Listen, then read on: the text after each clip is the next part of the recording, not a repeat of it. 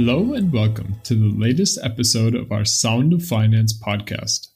My name is James Williams, and I'm a senior consultant at ZEB Consulting. And I'm joined today by Chris Mallin, a senior advisor at ZEB in our London office, to discuss how UK and European banks are embracing climate change and ESG. Welcome, Chris. Thank you, James. It's a pleasure to join you.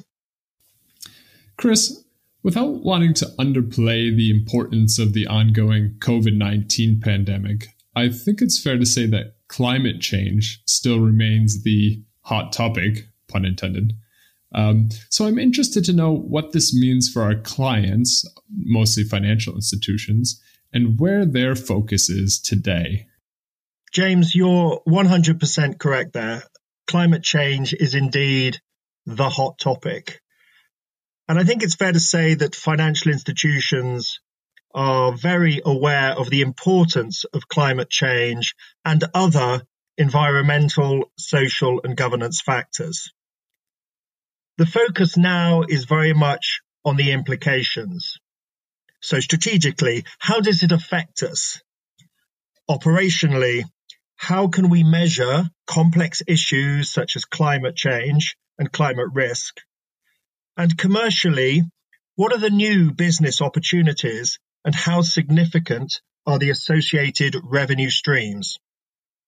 And what are the main key drivers of change that you observe here? Well, first, we see the transformation towards broader responsibility on ESG topics generally. And that is why some call this the mega trend of the 21st century. And second, we have the impact of policy and regulation, with both the European Union and the UK playing key pioneering roles here.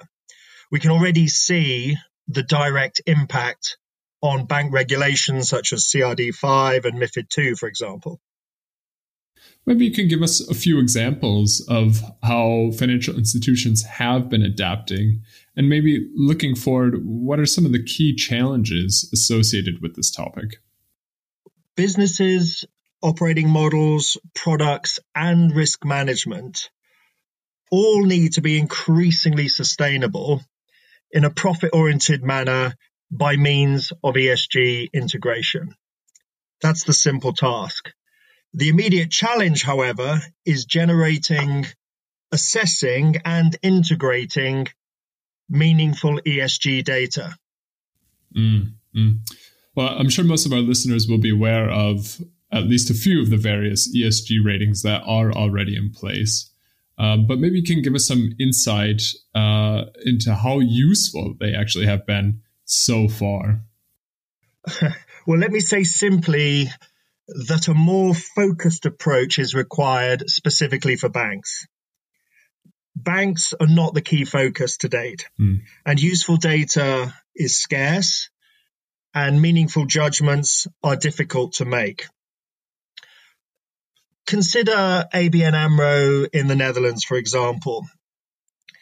It is currently rated in the top 25% of European banks by three of the leading eight ratings providers. But it's in the bottom 25% by two others, and in the middle 50% by the remaining three. So you can draw your own conclusions, or, or perhaps I should say uh, exactly the opposite here. Yes. Okay. Well, I, am starting to understand the issue in these transparent assessments, uh, so to speak. But for the moment, uh, let's return back to the issue of, of climate change. What specific risks are banks dealing with when it comes to climate change? Well, banks face two types of risk. There's physical risks, such as uh, extreme weather events. And then there's transition risks, such as changes in social behavior. And they both uh, have direct and indirect impacts on all areas of bank activity. And they present themselves typically as credit, market, and operational risks. So um, let me share two simple examples uh, and start with physical risk as it's raining very hard here today in the UK. Uh, this can have uh, and, and does have direct impact on individual businesses and households. For example, damage to physical assets and also business disruption. And this then feeds through to their ability to service their obligations to banks and hence potentially to higher credit risks. More directly, transition risks such as changes in social behavior may feed straight through to the operational risk faced by banks. An example here might be reputational risks from dealing with climate impairing sectors, and in some cases, to networks or even attacks on staff. You've outlined two different types of risk here physical risks and transition risks. But which would you say is more relevant specifically for the European financial institutions that you've been looking at?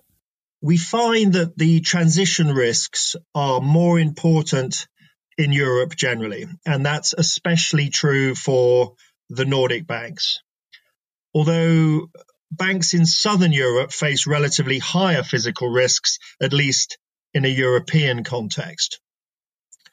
But perhaps more importantly, what our ana- analysis highlights is the very different impact on the credit portfolios of individual banks.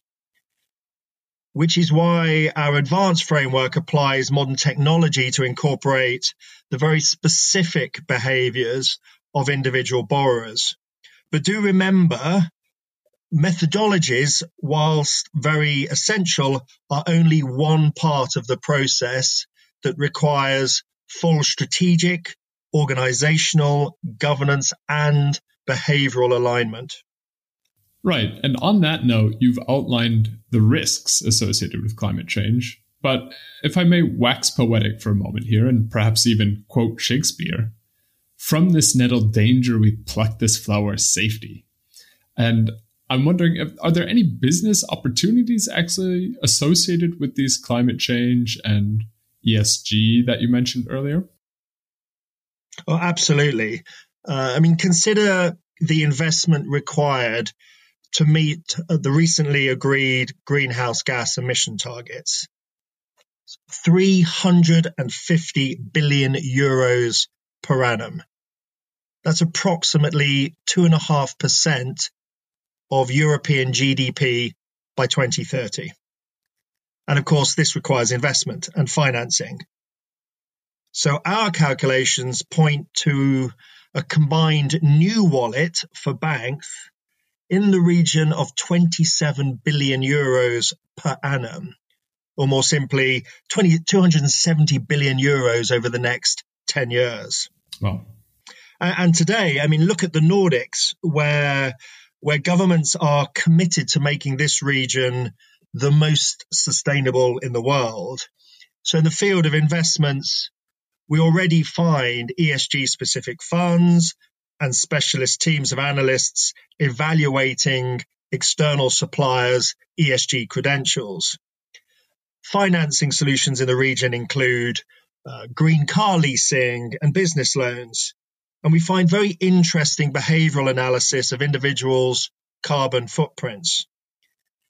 And the structural differences that we find across Europe are, of course, very valuable sources of idea generation for all the region's financial institutions. So, what exactly can financial institutions do today, having that in mind? And more specifically, what are the immediate priorities with respect to current products, to current services? Well, financial service providers need to assess their products and services according to their customer impact, their ease of implementation, the business potential, and the uniqueness or degree of innovation. And to repeat my earlier message, the integration of climate change and ESG is much more than methodology. It requires a risk framework that fully incorporates strategy, organization, governance, and behavioral factors. But this is undoubtedly an exciting time to be embracing sustainable finance fully. This is a mega trend affecting the behavior of savers, borrowers, and investors, and all aspects of financial services. And we are addressing the challenges of data and understanding and modeling the specific risks, such as climate change, much better. And ESG related investments are very significant over the next decade, as are the associated financing requirements and revenue wallets. I'm certainly very excited to see where sustainable finance takes us in the future. And it would definitely be great if you could come back on and give us an update on how financial institutions are doing. Mm-hmm. For today, though, that's all the time we have. Chris, thanks so much again for sitting down to talk with me.